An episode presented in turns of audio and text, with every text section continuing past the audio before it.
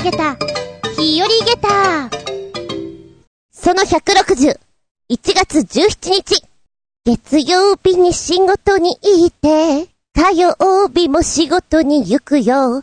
水木金土日仕事、休みがなくなった。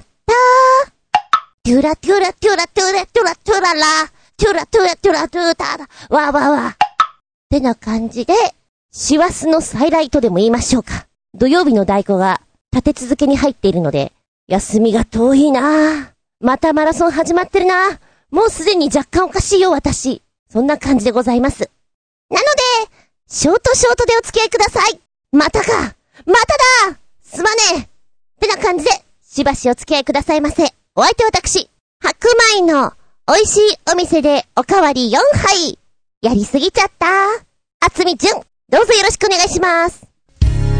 この番組は、ちょあへよ .com のご協力へて放送しております。炊飯器壊れたのでご飯が美味しく炊けません。お昼に、うんと、ブブ漬けのお店に行ったのね。面白いなと思って。で、メインメニューはいくつかの中から選びます。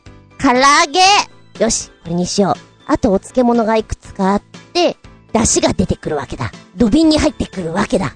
お米なんと、おひつに入ってきたよ足りなかったらお申し付けくださいみたいな感じでして、おう足りるでしょうこれはもうおひつで出てくるところってあんまりないじゃないですか。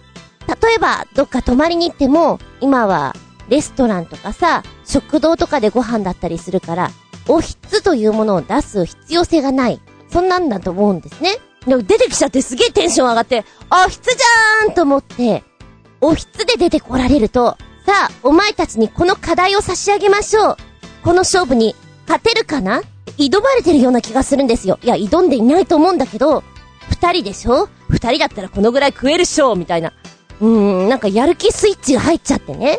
で、実際、私汁物すごく好きでですね、ご飯にこう出汁バーかけて、サラサラサラってやると、いくらでも入っちゃうわけだ。これまずいなと思いながら、ブブ漬けのお店なのでご飯がちょいと固めに炊かれております。で、固めのお米は私かなり好きでして、ヒットだうまいうまいって食べていたの。で、一緒に行っていた方がね、あ、美味しいね。もう一杯食べる？一杯ずつ食べるじゃん？うん。なんかまだ入るかもしんない。よっしょもう一杯もらっていいかな？っていうのを立て続けまして、最後にちょぴっとこう残ってくるじゃん、おひつに。これは完食しないとあかんな。で、なんだか思って、4杯もりもり食べてしまったという形なんですけれども、若干ちょっとね、その日は反省しました。やっちまったな。果たして、新しい炊飯器を買っていいものだろうかと。こんなにお米が美味しいともりもりもりもり食べちゃうじゃん止まらないじゃん買わない方がいいんじゃんなんて、ちょっとだけ思わなくもなく、夕飯は、しょんぼりしながら、鍋を食べてみました。お米なしで、もりもり食べてみました。お野菜多めにね、なんて思いながらね。いやいや、お茶漬けというのは、サラサラサラサラいくらでも入るものです。気をつけなければいけません。思えば子供の頃から、うちは、お茶漬けというのをよく食べていた家だと思います。外食すると、うちの親父殿がね、お茶漬けが好きなんですよ。最後は、茶漬けと決めているらしく、中華料理屋さんに行ったら、ウーロン茶をもらって、ザーサイ乗っけたりしてさ、サラサラサラ、ああ、これが一番うまいなっていう言葉をよく言っておりました。そうだな、おいらも、飲みに行ったりすると、締めっていうのは、割とお茶漬けを選んでることが多かったです。梅茶漬け好きなんだよね、さっぱりしていて。まあ、ブブ漬け、お茶漬けというと、昔からよく言われてるのが、京都で、ブブ漬けでもいかがですと言われたら、おめえさっさと帰らんかいという裏の意味が込められてるとか？でもそれは実は嘘なんだとか？どっちなんだろうか？でも、京都のね、お茶漬け専門店、ブブ漬け専門店はかなり美味しそうでして、うわ、これはちょっと食べ行きたいなって今思っております。えーと、例えばこちら、お茶漬けバイキング、アコヤ茶屋さん。1300円なんですけれども、京都というと、お漬物がやはり有名ですよね。こちらでは、3種類ご飯を選ぶことができまして、また、いろんなお漬物をチョイスできます。お茶は、ほうじ茶または煎茶をかけて、いただくことができるということで、いろんな味をちょっとずつたくさん食べられるよっていうので、かなり満腹コースだということですな。こちらもいいなと思ったのが、京漬物、祇園川勝、ブブ屋。うむ、こちらはお漬物屋さんとしてとても有名なわけなんですけども、そのお漬物屋さんの一角にですね、えー、食べるスペースを作っているということなんですね。で、写真見るとさ、なんでしょう、お漬物なんだけど、すごく綺麗だし、見栄えがいいな、塩分取りそうみたいな感じなんですけど、ご飯が美味しくいただけますよ。ごぼうとかもさ、コリコリしてて美味しいじゃんいや、お漬物はね、嫌いな人もいると思うんだけど、いいよ。そして、3店舗目に、あ、これもいいですな。こだわりのお茶漬けを出すのが、金ためというお店になっております。えー、こちらはですね、明治12年創業以来、昔ながらの手法っていうんですかね、機械ではなくて、手で野菜を切って、時間をかけてお漬物を作ってるというところでして、この定食を見ますとね、ま、パッと見、茶色いって感じ。他のブブ漬け屋さんは、お漬物が色とりどりなんで、華やかなんです。でもここは、お魚ありーの、ちりめんじゃこありーの、なんでしょうこれ。切り干し大根？こんにゃく？あとなんか茶色い何か？茶、茶、茶色いな全体的にっていう印象なんです。でもなんかこれがね、体に良さそうだわ。美味しそうじゃない。うんうんうん。お漬物コース2160円なんて言うと結構いいお値段じゃないですか。お漬物コースでこのお値段っていうのは、ちょっとたまげっちゃう感じ？うん。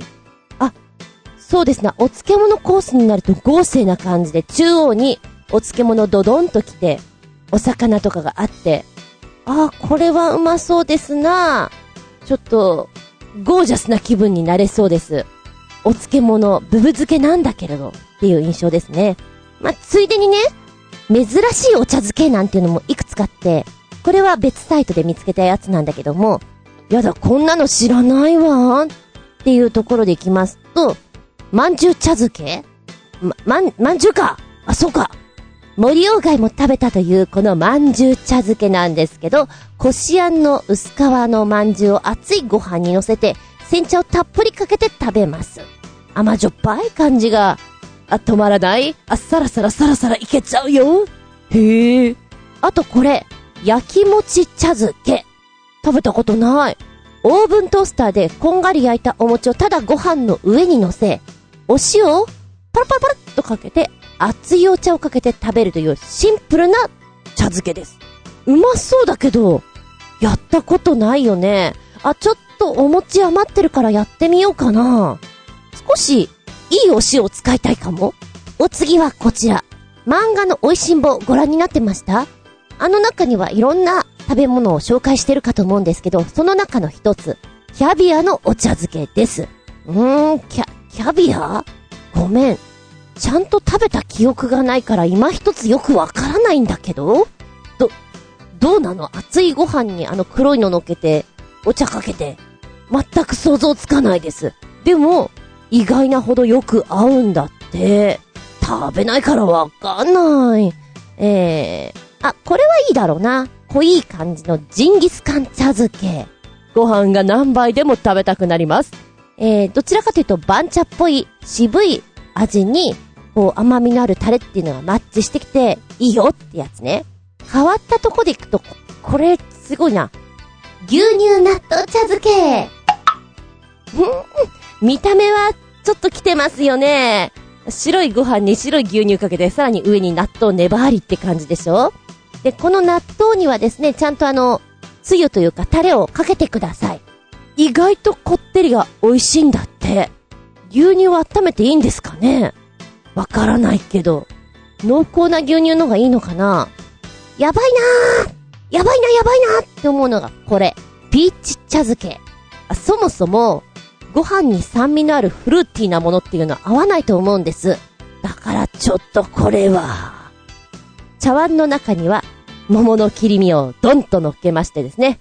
えー、上品にハーブかなんか添えちゃうとおしゃれなんじゃないですかただしその味は、うーん、うーん、微妙っていうか、これはもはや、まずい、じゃないですか えー、フルーツで、ね、進めるとそんな感じなんですけど、あ、さらにさらにお店で、こりゃあ、ちょっとやっちゃってるなーっていうお店があるようです。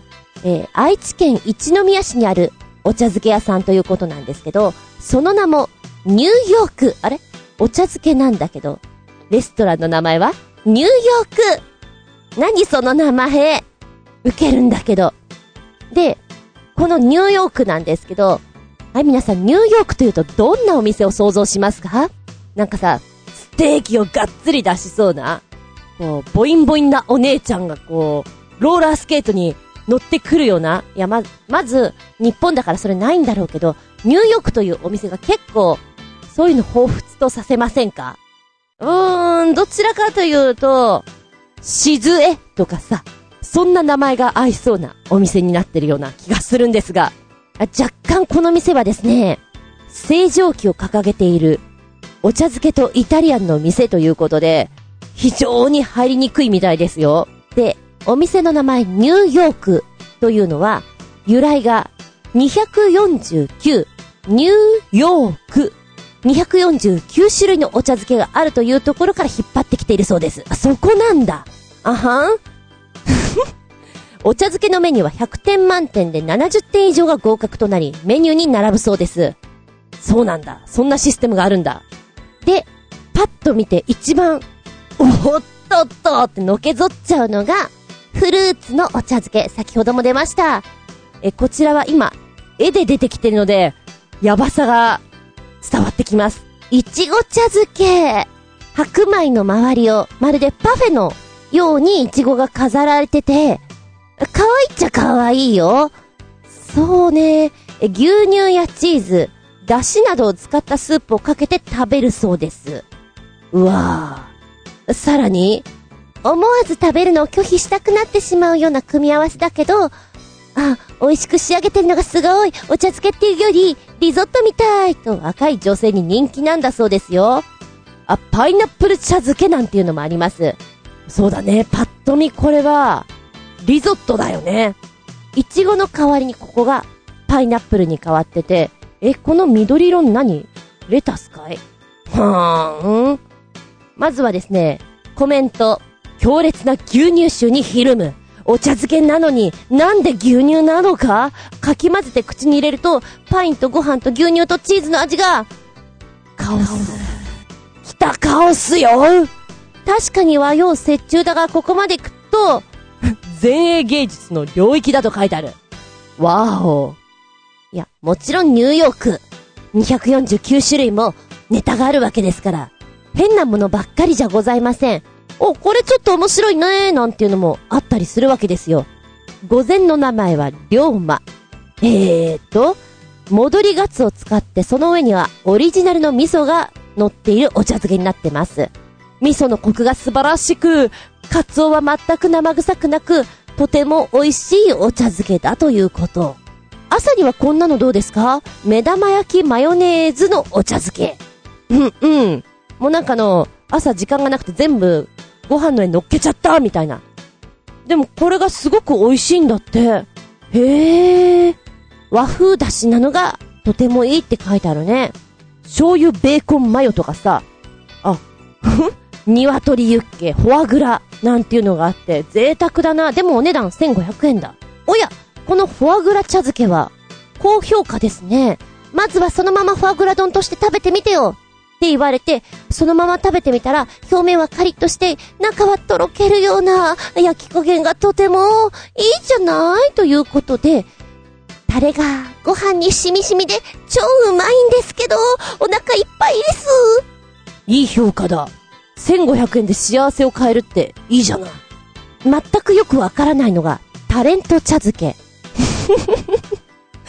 ウケる。タレント茶漬けウケる。えー、一番売れてるのが、タモリン。タモリさんですな。志村けん。あと全く味が想像つかないのは、ユンソナあー、マドンナ高田純次何もう想像つかない。ってのお楽しみってやつなのかななおかつね、これ、例えば志村けん茶漬けは、志村けんが考案し、おすすめしているというお茶漬けでして、これに関してはね、納豆のお茶漬けですね。納豆好きにはたまらないよなんて書いてある。で、最近売れなくなったなーっていうのが、モーニング娘。茶漬けだそうです。何が入ってるんでしょうか意外と店主がお若いですね。ほうほうほうほう。ちなみに、2020年で閉店の予定ということでございますので、興味ある方行ってみるといいんじゃないでしょうか。一宮にあります、愛知県にあります、この、ニューヨーク、ニューヨーク。249種類もあるんだって。面白いのがね、249種類もあるじゃん？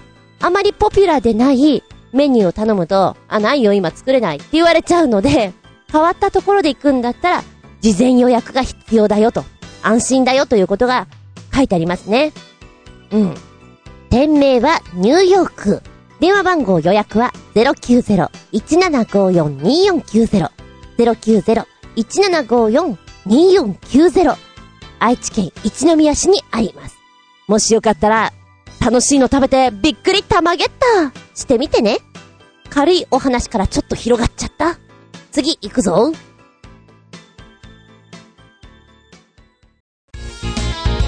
メッセージタイム。コージアットワクさん、ふつおた、お邪魔します。らっしゃいな。年末年始にかけて iPhone のフロントガラスは割れる。シティサイクルのタイヤチューブは破裂する。マウンテンバイクのタイヤはすり減って交換。輪行用の自転車バッグには穴が開く。と、物入り続きですっかり貧乏です。おまけにマウンテンバイクのサドルは肩で切られるわ。今の天井とは、故障するわ。大わらわ。年末年始なんて人の都合で決めただけの区切りなのに、なんでこうアクシデントまで集中するんでしょうか。ああ、あと、マウンテンバイクの後輪も交換しなきゃいけないけど、それは後回し。確定申告の領収書も整理してないし、どうしたもんだ。はあ、忙しい。では、忙しいさなかありがとうございます。っていうか 結構大変なことになってたね。iPhone のフロントガラス。おー、落としちゃった？あれ、構割れているけど皆さん普通に使ってらっしゃるよね。特に女性の方が多い。無造作に。いやいや、変えよう、もうそれって本当に思いますよ。うん。簡単に割れちゃうもんですか私今ね、カバーつけてないんだよね、そういう意味では。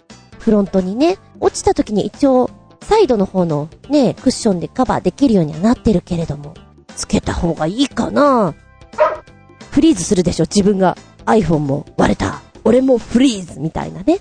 えそしてシティサイクルのタイヤチューブが破裂する？走ってて？ですか？大丈夫なの？それって。なんだか おててもそうだし、いろいろ大変だな。おててどうなんですか？良くなってきた？寒いと、じんじんしそうかしら？ねえ。で、なになにあの、マウンテンバイクのタイヤがすり減ってっていうのはわかるんだけど、ちょっと気になっちゃったのが、サドルカッターで切られちゃったの？あれさ、ちょっとほんとやめてほしいよね。よく、ガムテープとか、止めてる人見ますけど、気の毒だなって思う。もうね、いたずらにしても、しょぼすぎて、お話にならないって感じ。もっとでかいことやりなよ、やるんだったらさっていう風に思っちゃうよね。一時あったよね、サドルを持ってっちゃうっていう人も。あれもあれでさ、サドルないと不便じゃん、立ちこぎですけど、もうちょっと、みたいな。そういうのやめよう、もうね。うん、自転車のバッグ穴が開いちゃったの。これはあれでしょう。新しいの買わないとダメな感じ？テープとかでなんとかなるわけじゃないでしょきっと。自転車用とかって高いよね、専用のもの。でも、やっぱり丈夫だったりするからそういう方がいいのかななんて思ったりしてさ。いやいや、物入りですな、大変ですな、とのこと言えませんけれど、えー、うちの炊飯器、あの後、やっぱり炊いてみたら、まだらに炊けてしまって、やっぱダメだなと、再認識。プリンターはね、頑張ったり頑張れなかったりですね、ハードディスクの方は、なんとか欲しかった写真は取り出すことができましたけど、データは全部が揃っていないような感じでして、なんか残念なとこにあります。なんか、同じようなことを 録音してるからさ、これ喋ったかなって今思いながらやってますもん。うん。重複してたらごめんなさいね。年末年始はさ、お店が休みになったりするから、修理したくてもできなかったりする。ちょっとこう、イライライラっとする期間ですよね。しょうがないんだけどね。まあでも、ある程度メンテナンスが終わった時期でしょうか。あとは己の手ぐらいでしょうか。そこは、ゆっくり直しててくださいね。ありがとうございます。はい、こちらも取り残し分よりメッセージになります。新潟県のひなチョコよっぴく。ネタもないので、中国では車にこんなステッカーを貼ってるのかい？あ、た、確かに怖いな。笑いと入っております。ポチッと押すよ。すると、ふふん、すごいの出てきた。タイトル、不気味すぎるハイビームの後続車に警告する。貞子のステッカーがやばいってやつなのね。これすごいかも。ちょっと思ってるよりすごいよ。面白いです。えー、これはですね、車のヘッドライト、ハイビームが当たると浮き出るようなステッカーが中国で流行ってるということで出てきてるんですけども、そのステッカーがですね、リングに登場する貞子のような女性なんです。しかも4体。4体ですよ。白い顔に髪の毛長くて、ちょっと怖くないですか？で、これバージョンがね、いくつかありまして、えっと、真顔できっと睨んでるような感じ。あと、パッと見の、お岩さんのようなね、顔にちょっと火傷を負ってたりさ、口から血が出ていたりとか、ああ、もうこれは人ではないなっていうようなものだったり、えー、モンスター的なね、口が耳ぐらいまであって牙がシャキシャキシャキってあったりとかさ、そんなのがいくつかパターンとしてあるわけなのね。で、これお値段は300円から1800円というふうにとてもお安くオンラインショップで買えることができるんですけども、実際貼ってる方もいるようなんです。ただ、車運転してる時って結構無防備だと思うのね。その無防備な状態で、パッと後続車からライト当たって見えた時にこのさ、幽霊のようにバーンと出てくるじゃん相当びっくり玉ゲッターだと思うの。で、それによって事故に繋がっちゃうから危ないよ。禁止って規制をかけてるところもあるようです。それもすごくわかるね。あの、写真見てもらったらすごくわかるんだけれども、結構びっくり玉ゲッターだと思うよ。これ山奥とかで見たら、おしっこちびっちゃうよ。そのレベル。夢に出てきちゃうよ。そんな感じ。よく作ったな。まあ、面白半分でね、こんなのあったらいいでしょう、みたいな。日本でも売ってるかもしんないけど、実際やっちゃったら結構アウトな印象ですよ。よくできているからね。うーん。いやいやいや、これすごいね。このステッカーは。びっくりたまげた。あなた、どのタイプ貼ってみたい？うーん。驚かすんだったら真顔のやつがやっぱり一番いいんじゃない？だって、目が怖いんだもの。はいありがとうございます。たまげたステッカー。怖いステッカー。わー元気でソング、やる気でソング。元気でソング、やる気でソング、取り残し分より、随分と取り残しちゃってごめんなさい。新潟県のヘナチョコヨッピーくん。コツコツとネタは補充しておかないとね。ということで、あのさ、スズメバチのことで騒いでらっしゃいますが、巣を見つけて女王蜂を退治しないとダメザンス。ということで、謎だらけ突っ込みどころの満載バンド、女王蜂の曲でもお聴きください。かっこ笑い。てなわけで見てまいりました。女王蜂。スリラー。たし、確かに、突っ込みどころ満載っていうか、え？あれ？え？ど、ど、ど、どっちかな？あれ？あれ？っていうのが本当に多いです。まずあの、ボーカル、に、日本人ですか？おう、外国の方に見えます。なおかつあなた、メンはウメンど、どっち？みたいな。もう本当にそんな感じなんですよ。で、姿もそうだし、衣装もそうだし、なぜかバックでキョンシーみたいな、本当に面白くて、ミュージックビデオが細かく見れます。でね、歌詞、言葉が詰まってるよ。くっつけとくんで見てみてください。うん。なんかラップのような印象をすごく受けるんですよね。韻を踏んでるような。面白いですよ。だから、視覚的にグッとくる、ガツンとくるものがあって、歌詞もトントントンって入ってくるから、割と何回か聞くと耳に残ってしまうなと思う。この歌い方もそうなんだけどね、シャズナ思い出しましたよ、イザムさんを。イザムさんも随分おっさんになったのかしら？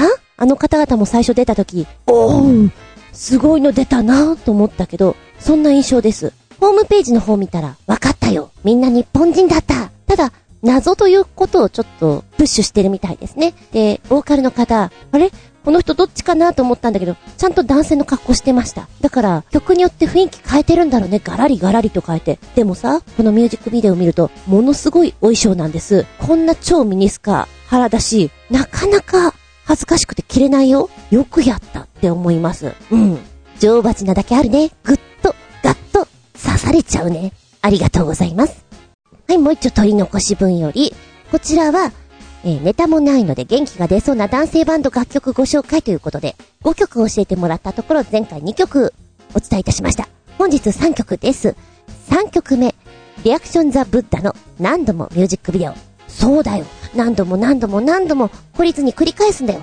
少しは進歩するだろ ?4 曲目、 SUPER BEAVER の秘密ミュージックビデオ。まったくその通りだと思います。 SUPER BEAVER は名曲が多いな。5曲目、 Halo at 4畳半のリバースデイミュージックビデオ。こりゃ、心をオーダーするとてつもない名曲だ。歌も演奏も素晴らしい。ということで来ております。おーい、聞いてきました。まず、3曲目のリアクションザ・ブッダの何度も。そうだな。なんとなくの印象ね。声の張り方、出し方っていうのが、ミスチルの桜井さんを私、思い出しました。あ、なんか、方向性が近いなって。何度も何度もって。サビをさ、リズムでトントントンって聞かせるところがあるんだけど、そこのところが、どんどんどんどんこう、プッシュアップされるっていうのかな勇気がもらえる感じっていうんで、あ、ここ好きだわーと思った。で、ミュージックビデオがですね、ショートストーリーになっていて、女の子が女優を目指していて、一つの役を掴もうとしてるんですよね。なんかそんなワンシーンがあって。で、お家でお稽古すると隣人がトントントンってやってきて、あんたうるさいから静かにしてとかそういうワンシーンがあったり、道中をしょんぼり歩いてると、なんだろうな、スタジャンを着た、なんかそこだけちょっと昭和なヤンキーなお兄ちゃんが、おう、彼女？みたいな感じでティッシュとか配ってるワンシーンがあって、最後どう繋がるのかななんて見ちゃったんだけどもね。うん。なんかカラオケとかにありそうなショートストーリーだなとか思って見ておりました。そうね、この曲は最初のつかみでグッと引っ張ってってもらってください。そして4曲目。スーパービーバーの秘密。これ、ゴッドタンの、えー、エンディングテーマということだったんですね。私見てなかったんですけど、人気あるんでしょ？うーん。でね、この曲、あの、明るい印象がすごくあるんです。軽やかだなと思って。で、みんなで声をさ、合わせて歌ってる感じが。あれ？なんかミュージカルみたいじゃない？なんかこれ盛り上がるな。うんうん。秘密にしてないでさ、夢を叶えるために教えてよ。そしたら叶うんじゃないの？みたいな。そんなプラス思考をすごく感じるので、聞いてると力がふっと抜けるっていうのかな？仲間がいるじゃんみたいな。そういう明るい気持ちになれて好きですね。うん。もうほんと、ミュージカルとしてワンシーンで歌ってそう。いいよ、これ。最後に、 Halo at 4畳半のリバースデイ。もうなんだろう。このバンド名が面白いね。Halo at 4畳半。なんでこれにしたのかななんて 疑問に思っちゃうんだけれども、これにつけてくれた新潟県ひなチョコヨッピーくんのコメントが、心をオーダーするとてつもない名曲って書いてあるの。やだ、面白い表現だなと思ったの。心をオーダーするってなかなか使わないし感じないなと思って。でね、えー、こちらの曲なんですけれども、うん、聞いていて、歌詞がすごくストーリー性があって、一つの物語みたいなんですね。だから、まあ、歌詞見てもらいたいんだけれども、頭の中で、あ、こんな出来事があって、こんな子が主役で、こんなことがあってっていうのをすごく私想像しました。改めてミュージックビデオを見ると、少年がさ、リュック背負って歩いていく。海に行く。今度どうするんだろう何があるんだろうってちょっと見守りたいような、初めてのお使いじゃないけど、そんな心境で見てしまいます。で、曲がさ、繊細なんだよね。うん。最後の方がなんかつぶやくように歌っていて、で、自分の中で言葉として言っていくことによってエネルギーに変わっていくようなところが好きだな。どこまでも飛べるだろう。その手を離さぬように、見えなくとも聞こえなくとも、向かうべき場所はわかるんだ。愛する者が殺されて、願いは遠く、叶いやしないとしても、ずっと続いていくんだけどね。この辺すごく好きだな。ってな感じで、本日、女王蜂、スリラー、突っ込んでください。いろいろ突っ込んで、突っ込んで、ぶったまげてください。なおかつ、自分が元気をもらえて、周りにも笑顔を与えられるような元気でソング3曲お届けいたしました。メッセージありがとうございます。元気出る出る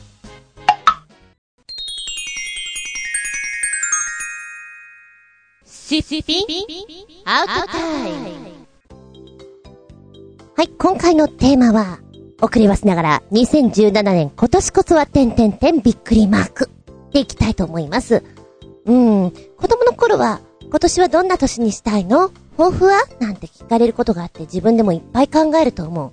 大人になっていくとそれを聞かれることが少なくなってくるから、よし、こうしようって自分を奮い立たせる何かっていうのがちょっと足りなくなってくると思うんですよね。やはり公言していこう。それってすごく大事だと思う。今回元気でソング、やる気でソングでご紹介させていただいておりますスーパービーバーの秘密でも言ってあるように何かを達成するため、夢を叶えるため、周りに言ってった方がいいと思う。だからこそ、2017年今年こそは点々点びっくりマーク。言えばいいじゃない。やってみればいいじゃない。そんなとこで行きたいと思います。それから、読書ね。しなくなりました。電車乗らなくなって、本を読むという時間を作らなくなってしまったのが一番良くないんだと思うんだけど、本屋さんに行ったらこれ面白そうだなと思って買ったりする。で、読もうと思う。時間がない。ああ、読めない、こう、一冊、一冊、積み重なって、今読もうと思って読めてないのが5冊ぐらいあるんじゃないかなもっとあるかなうん。で、一時はお風呂の中とかでも読んでました。けど今お風呂の中で何やってるかっていうと、ナルト見てます。ひたすらナルトとか動画を見てることが多いので、文章を読むことが今少ない。ので、そうだなぁ。本当は一月に一冊って言いたいとこなんだけど、ちょっと厳しいと思うので、じゃあ、二月に一冊、一年に六冊読めたらいいな。読みたいな。漫画除く。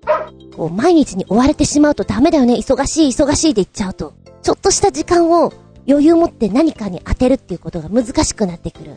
でも、ボケーっとしてる時間あるのよ。このボケーっとしてる時間をうまいこと活用できるようにね、時間調整ができたらいいななんて思っておりますけれど。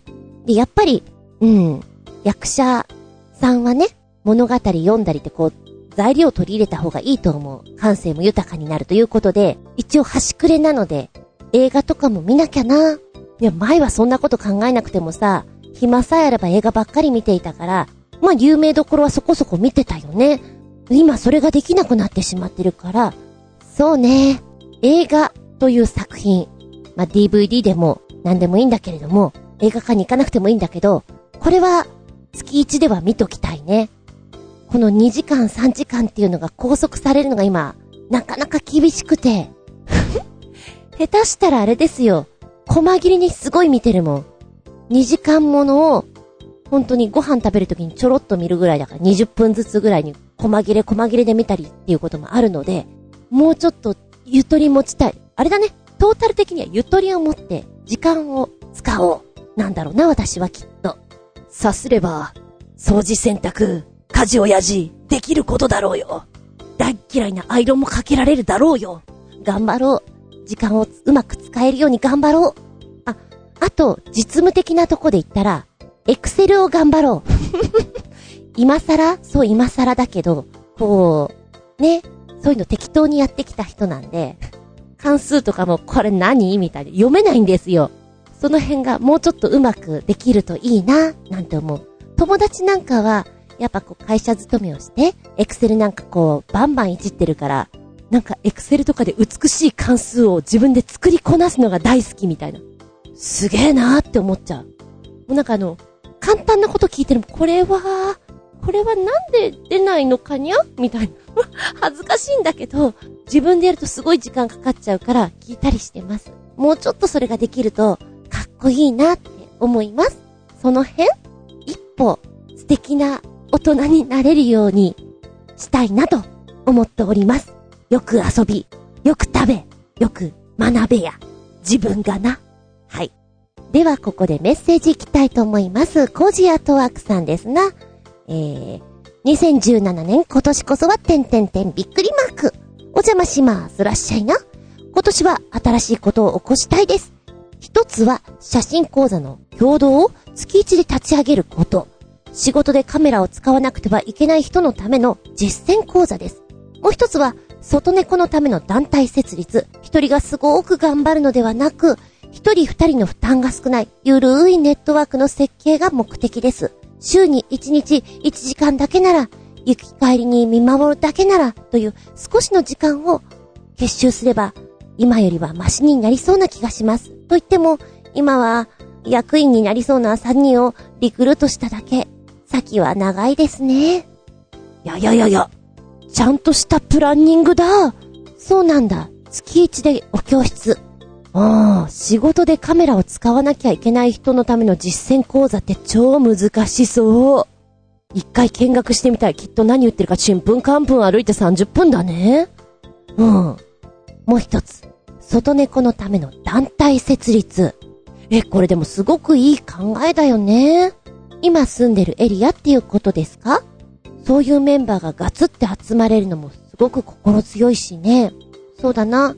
昼間に行ってる会社さんの下にニャンコがいまして、新宿高層ビル街なんですけども、あの高層ビル街には、ビルの下にはなんかニャンコがあっちこっちにいるらしいんですね。で、それぞれにやっぱり面倒を見てる方がいて、今ちょっとだけ、猫ボランティアさんを通じて、ビルとビルの橋渡しが少しできた感じはするんですけども、全体的にはまだまだなんですよ。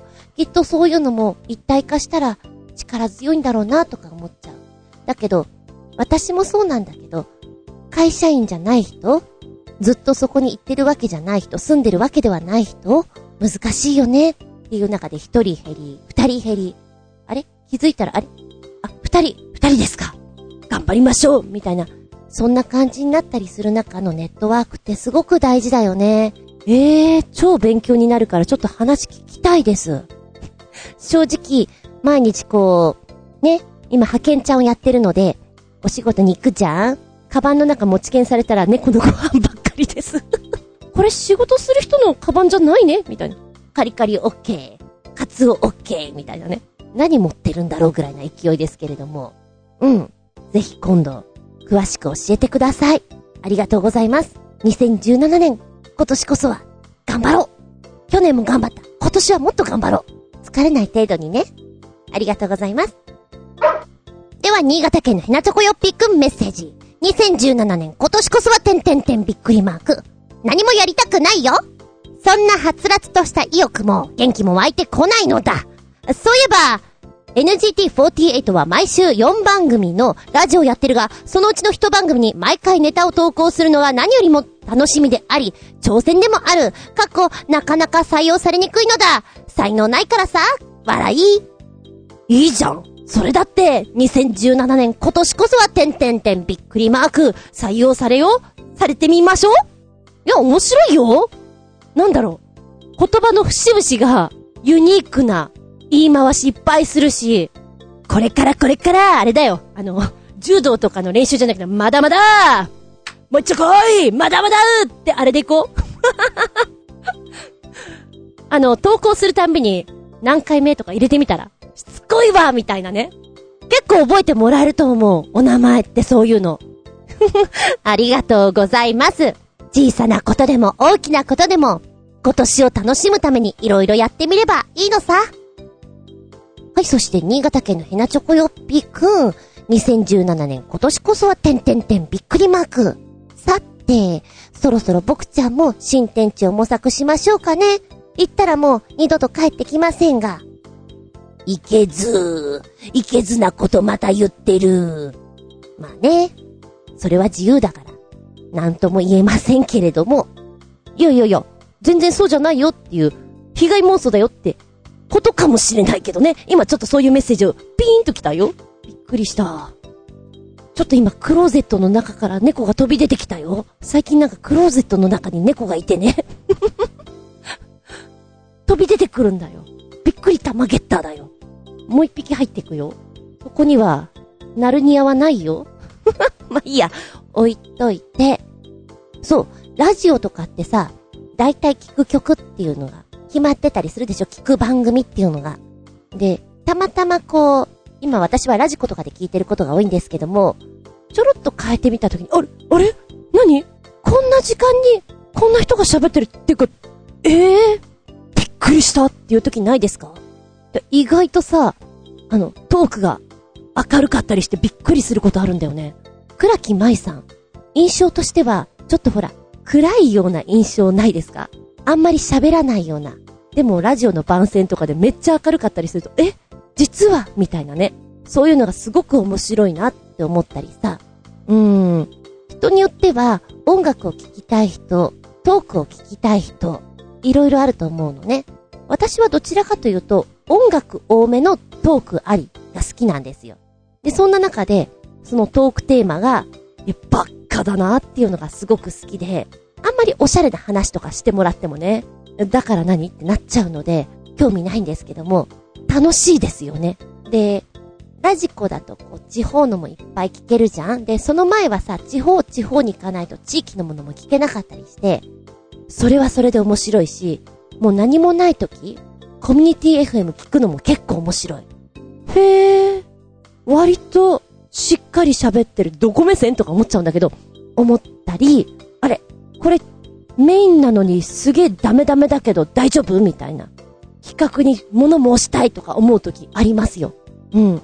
で、結構ラジオの人ってさ、なんか聞いてると、ラジオ学生の頃聞いていて、仕事し始めてラジオを離れたんだけど、また何かのきっかけで戻ってくるっていう人多いみたいなんですよね。私はね、うーんと、もともと声優さんとかアニメとか好きだったので、そういう番組って深夜にやってたりするでしょ？でも、なんかその頃は深夜族じゃなかったので、起きてられなかったんですよ。だから知り合いからテープを、テープなんですよ もらって、それを聞いたりとかしてました。だオンエアで聞いてることはほとんど少なくて、今便利な時代だなと思います。で、そこからスタートしてるから多分高校生ぐらいかな。で、そこではずっと聞いてるわけじゃないので、ちゃんと聞き始めたのは、多分ね、大学後半ぐらいだと思う。小さなラジオを持ち始めて、電車で音楽を聴くよりも、ラジオの生でそのニュースを聞いたり、ネタを聞いたりっていうのが楽しいなと思って、飽きないなと思って、うん、やってましたね。最初は東京 FM からスタートして J-Wave とか聞いてましたけれどね。やっぱり好きな人とか決まってきますよ。いなくなっちゃった人もいっぱいいますしね、どこ行っちゃったのかな、みたいな。うん。いや話がそれたけど、うん、新しい番組はやっぱり、ちょっと楽しかったりするよね。模索するのもありです。だけど、だけど、あるからね。うん、それだけ言っとく。以上です。メッセージありがとうございます。うん。また、皆さんの方から、この番組面白いよっていうのがあったら教えてくださいよ。私も聞いてみたいし。ありがとうございます。てな感じで本日、2017年今年こそはてんてんてんびっくりマーク。ということで、ちょいとお話しさせていただきました。今年も、レッツ楽しく参りましょう。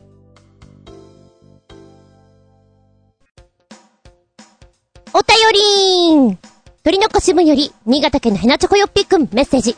ネタもないので、これ、本当にやるつもりなのかね？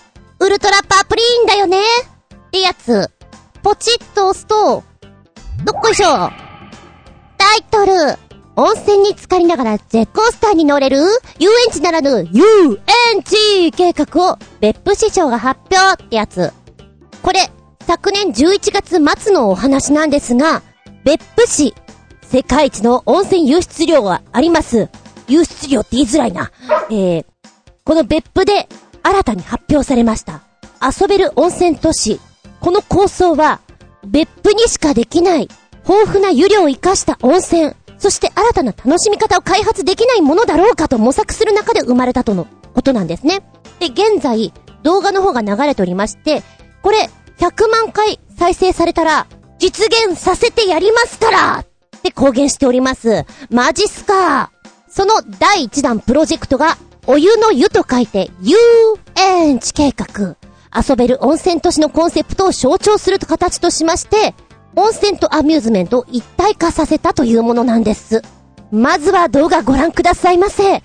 これすごいよ何がすごいって総勢150人の市民エキストラ参加による市民一丸となったムービーとなっておりまして、撮影現場である楽蘭地内に源泉地より12トン以上の温泉を運搬し、そして本当に乗り物のところにドバドバドバッと温泉を入れて、ジェットコースターを走らせたり、メリーゴーランドやってみたりということを、マジやってます。すげえびっくり玉ゲッターやるじゃんアミューズメントと温泉、スパを足した感じ、うんって足した感じで、ピコ太郎じゃないよ。足した感じで、スパミューズメントっていうのかな？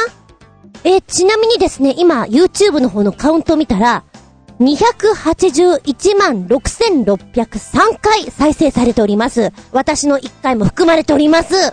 これ、どのぐらい回数上がるんだろうね？試みとしては非常に面白いと思う。なんか海外からも注目されてるらしいじゃないですか。ただ、ただ、この遊園地の映像がなかなかおバカで、ねえ、アニメみたいです。だってジェットコースターでさ、乗るところにチャップンチャップンお湯が入ってるわけ。で、まずはコースターってアップしていくじゃんガッタンガッタンガッタンガッタンガッタンガッタンガッタンで、ダウン。キャーって降りるときにあの、お湯がザッパーンって弾け飛ぶじゃん。アニメかって本当に思う。で、下にいる人にザバザバかかってくる。で、全体的に皆さんは、あの、タオルを巻いてるんですよ。お風呂だからね。もうなんかそこが面白くて、水着じゃないんだみたいなね。一応裸体の設定なんだっていうのが、面白いね。いやー、これできたらかなりの注目ですよ。行きたくなっちゃうもん。たださ、寒いでしょ？大分。寒い時間あるでしょ？時間っていうか時期っていうか、なんとなく私、九州、あったかい印象があって。あったかくないんだけど、あったかい印象があって。だけどほら、冬あるじゃん、当たり前だけど。いや、そういうことで考えると、いや、なかなか難しそうだけど、頑張ってこういうの応援します。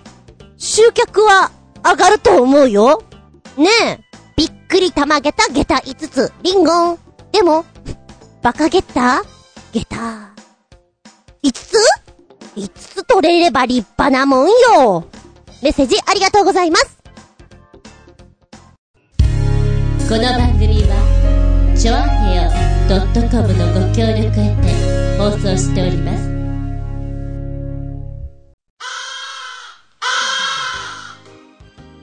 ショートショートのお付き合いありがとうございます。終わりになってきました。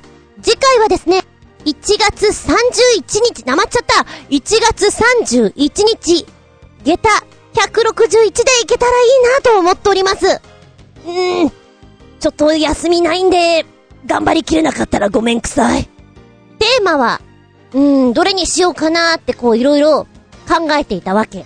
で、今の時期ってさ、受験生、ねえ、お受験があるじゃないですか。で、就活をしてる人も結構追い込みだったりするんでしょもう追い込み終わってんのかなで、たまに見ると面白いなと思うのが、合同面談っていうの？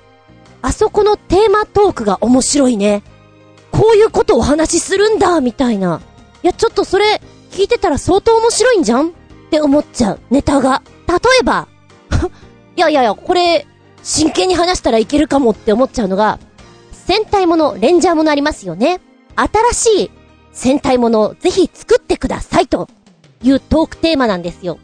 だからこれで5、6人でわーわーお話しするんでしょもう、ゴレンジャーから始まって、いろんなものネタ出たと思うのよ。まだ出てないものがきっとあるはず。じゃあ、武器は？相手は？色は？とか、こう考えると、果てしないよね？面白いと思います。イオンマンとかいたりするのかしら？それはさすがにないかな？たまに、この戦隊ものは何で戦うのかなって思う時があります。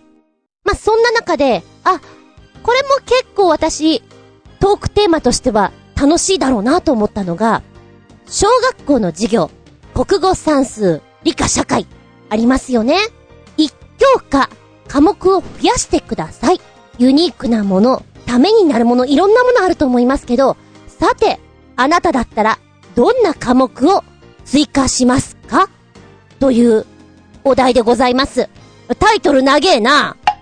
でも、ま、まんま言うとしたら、小学校の授業に、あなたが一教科追加するならば、まだ長えな。でもこれだな。小学校だけで考えると面白くない義務教育で見た方が面白い？まあまあその辺でいこうか。簡単に言うとさ、日本ではほとんどやってないと思うけれど、演劇。これ、会社さんによっては、チームワークじゃないけれど、おしゃべりの練習だったり、自己表現をする練習とかいうので取り入れたりするんでしょ？即興劇を取り入れてるところがあるらしくてですね。あー、なるほど。こんな時にあなたはどうしますかっていうのを、いくつものアイディアを出せる。そして、発声練習、まあ、そんなにさ、舞台をやるわけじゃないから、わーわー喋んなくていいんだけれども、しっかり喋って相手に伝えるという意味合いでは、演劇って有効だと思うんですよ。特に日本人って表情豊かじゃないので。そういう意味で、簡単に考えると演劇って言うけれど、もっと広げた方が面白いかなと思って、さて、あなたは一教科、何を追加しますか？ぜひ、面白いのください。お便りは、チョアヘホームページ、お便りホームから入っていただきますが、はたまた、え、私のブログ、ズンコの独り言の方にメールフォーム用意してございます。こちらの方からポチッと入ってくれるかな？あと、直接のメールアドレスもございます。全部小文字で、geta アンダーバー zun アットマーク yahoo.co.jp geta アンダーバー zun アットマーク yahoo.co.jp こちらまでお願いしますね。タイトル、長いけど、義務教育に一教科追加するんだったら、あなたは何を入れたい？まあ、そんなところ。後でまとめて、ブログに上げときます。いいのか、こんなんで。よしとしよう。うん。ゆるいなぁ。2017年ゆるく始まっております。では、1月31日、日付が変わるその頃に、下駄161でお聞きいただけたらと思います。お相手は私、今日、トイレに誰もいなかったので、蹴りの練習をしておりました。ら、すすすっと人が入ってきて、びっくりたまげったって顔されちゃった。やっべ。あつみじゅんでした。見舞い、聞く舞い、話す舞い。ずんこの話も、もう、おしまい。バイバイキーンああ、れですあれ。ちょいと前に習ったカポエラの回し蹴り？右のキック入れてターンして、返すやつ。あれたまにトイレでやるわけよ。人がいないとき広いからさ、鏡あるしさ、目合っちゃったよ、みたいな感じ。何も言えないね、うふふ、みたいな感じで、スーッと空気のように去っていきました、私。あ、ここで、おまけの毛、断捨離のすすめ。ゴジャトワクさん。でも私、まだ掃除が終わっていなかった。これを見ながら頑張りたいと思う。作業4段階に分けます。1、絶対に必要なもの。これがないと明日から困るものを区別し、隔離し、もう手を触れてはいけません !2、必要ないもの、惜しいものを区別します。3、必要ないものを捨て、惜しいものだけを再区分します。4、2から3を繰り返す。多分、3回も繰り返すと、どうでもよくなってきて大量に捨てることになります。だって、うーん、そうなんだよね。思いっきりが大事なの。近藤まりえさんの、ときめき片付け術？もうその、ものにときめくかどうかっていう、そこが勝負っていう、お片付け方法があって、本を読むとなるほどって思うのよ。ときめくものだけを残しなさいと。このときめきがよくわかんなくてね。だって、なんかこれ全部思い出あるんだもんってやると、何一つ捨てられない。でもこの間言われた あの、同じ役者さんなんだけれども、我々は、台本とかいっぱいもらって、衣装とかも増えてくる。だけど、それ全部残してたら大変なことになるよと。あなた今、スーツどのぐらい着ますかと。そうだな、着ないよな。ここ、3、4年着てないよな。捨てましょうって言われた。お着物浴衣いっぱい持ってます。あなた今、どのぐらい着てますか？年に、に、2回ぐらいは浴衣着てるかなでも着物着ないでしょ？捨てましょう旅はそんないらない捨てましょ捨てることにポイントがあるらしいです。心を鬼にすると勢いがつくらしいですね。なんかもう誰かに捨ててもらったらもうパーッとなるのかなって思っちゃう。難しいよ。私には。でも頑張る。ひたすらなんか 自己啓発のこの、物を捨てるとかさ、ああいう本を読んでやる気に今ちょっとなっております。新潟県のひなチョコよっぴーくん、断捨離のすすめ。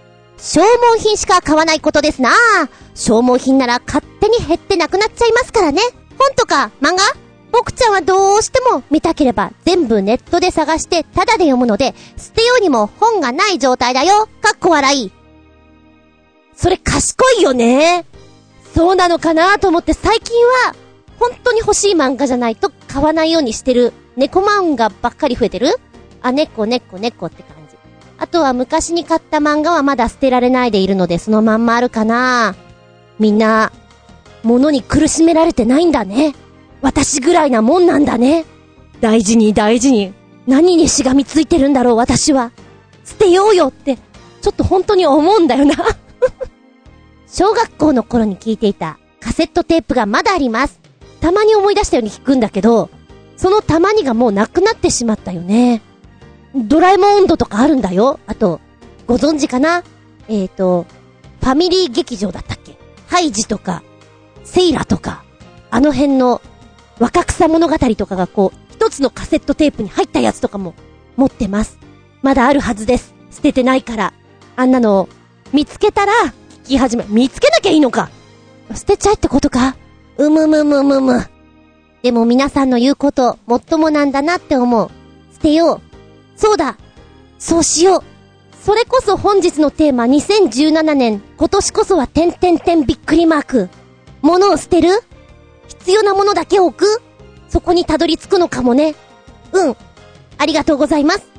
そんな中、コージアットワークさん、作業がはかどる BGM。断捨離で頼るなら、ラビーシャンカードに限りますと。形あるものは有限なのです。さあ、悲願に送りましょうレッツ断捨離ダーミアターえー、言いづらい。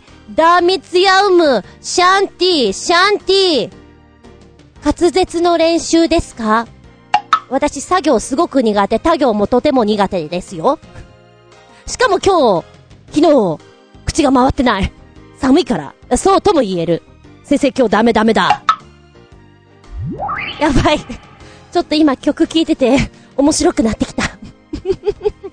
ね、眠くなっちゃうかもよ。これ運転してる時に聞いたら、限りなくやばい感じになりそうです、私。